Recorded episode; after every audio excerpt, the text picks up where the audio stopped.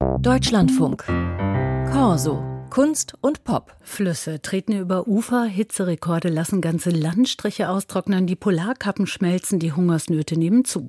Die Klimakatastrophe scheint an manchen Tagen zum Greifen nah, an anderen wieder schrecklich weit weg. Filme, Bücher, Theaterstücke machen das Klima immer öfter zum Thema.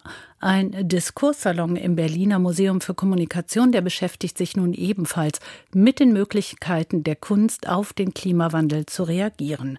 Von der Kunst zum Handeln, so der Titel. Die Medienwissenschaftlerin Birgit Schneider, Professorin an der Universität Potsdam, die wird mitdiskutieren und ich habe sie gefragt, welche Art von Kunst kann uns denn zum Handeln bewegen? Ja, da muss ich gleich ausholen und sagen, dass ich den Titel nicht selbst gewählt habe, weil das Verhältnis von Kunst und Handeln ist ja ein äußerst schwieriges.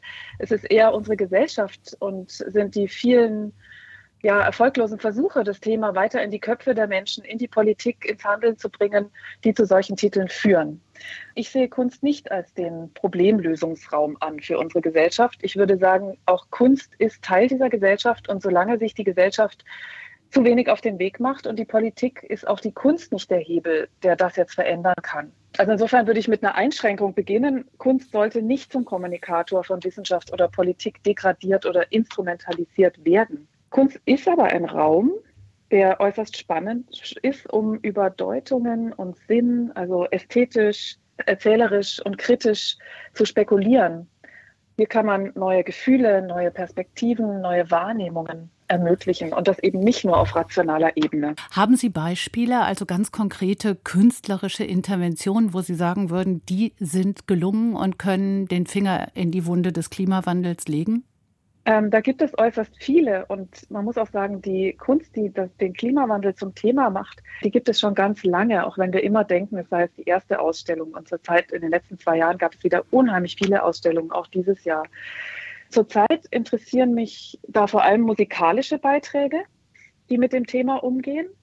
Ich habe mir sehr lange schon die Kunstwerke von der Künstlerin Nathalie Miebach angeschaut, die wissenschaftliche Daten erhebt von äh, Stürmen selber und die dann musikalisch zur Aufführung bringt. Und es ist ganz interessant, was da passiert, wenn man Daten in musikalisch interpretiert, weil da plötzlich die Gefühle angesprochen werden. Und wir wissen ja alle, wie transparent die Daten inzwischen geworden sind. Also wir hören immer wieder die neue Dringlichkeit, auch in den äh, Nachrichten. Und es ist ja wirklich erschreckend zu sehen, wie wenig viele darauf überhaupt noch reagieren. Oder ich denke an zwei Oratorien, die es jetzt gab. Das Ende der Schöpfung, wo Haydns Musik zum Anlass genommen wurde, da nochmal etwas dazu zu komponieren. Oder auch das Oratorium Wir sind Erde, was letztes Jahr, glaube ich, in Berlin aufgeführt wurde.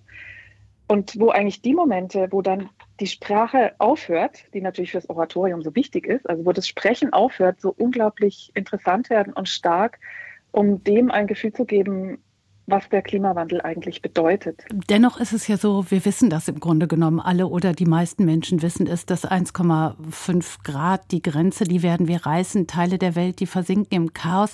Hilft da tatsächlich ein Oratorium, uns da nochmal auf die Spur zu bringen?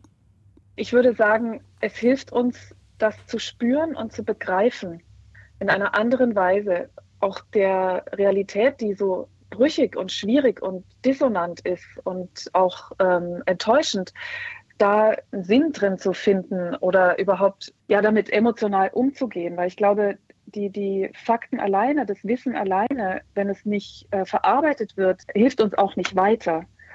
Also dann bleibt es so in der Nachricht, im rationalen Stecken. Insofern brauchen wir auch Gefühle wie Wut, wie Enttäuschung, wie Trauer, auch vielleicht wie, wie Gefühle fürs Absurde, in dem wir drinstecken, um dann handlungsfähig zu werden. Und das kann die Kunst. Ich wollte gerade sagen, ist das in Ihren Augen die Funktion von Kunst in diesem Kontext? Augen öffnen, Emotionen hervorrufen?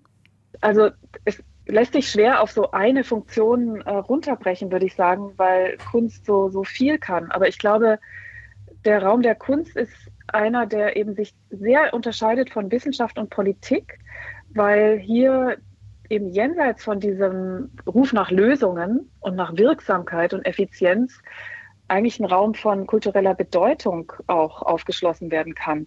Und da gibt es ja wirklich wenige Orte, wo wir da überhaupt drüber sprechen können. Und ich muss sagen, ein Zitat von dem Autor Amitav Ghosh begleitet mich da schon lange und ich muss da immer wieder drüber nachdenken. Der hat nämlich gesagt, dass die Klimakrise auch eine Krise der Kultur sei und deshalb eine der Imagination. Also wir können noch so oft diese Daten lesen, die Berichte hören, Filme über schmelzende Polkappen anschauen, ähm, solange es nicht wirklich Eingang findet in das, was wir als Menschen insgesamt sind, mit unseren Gefühlen, mit unseren Imaginationen, mit unseren Geschichten, bleibt das eben abstrakt und da hat die Kunst eine gar nicht zu überschätzende Funktion. Sagt die Medienwissenschaftlerin Birgit Schneider über die Möglichkeiten der Kunst, auf den Klimawandel zu reagieren.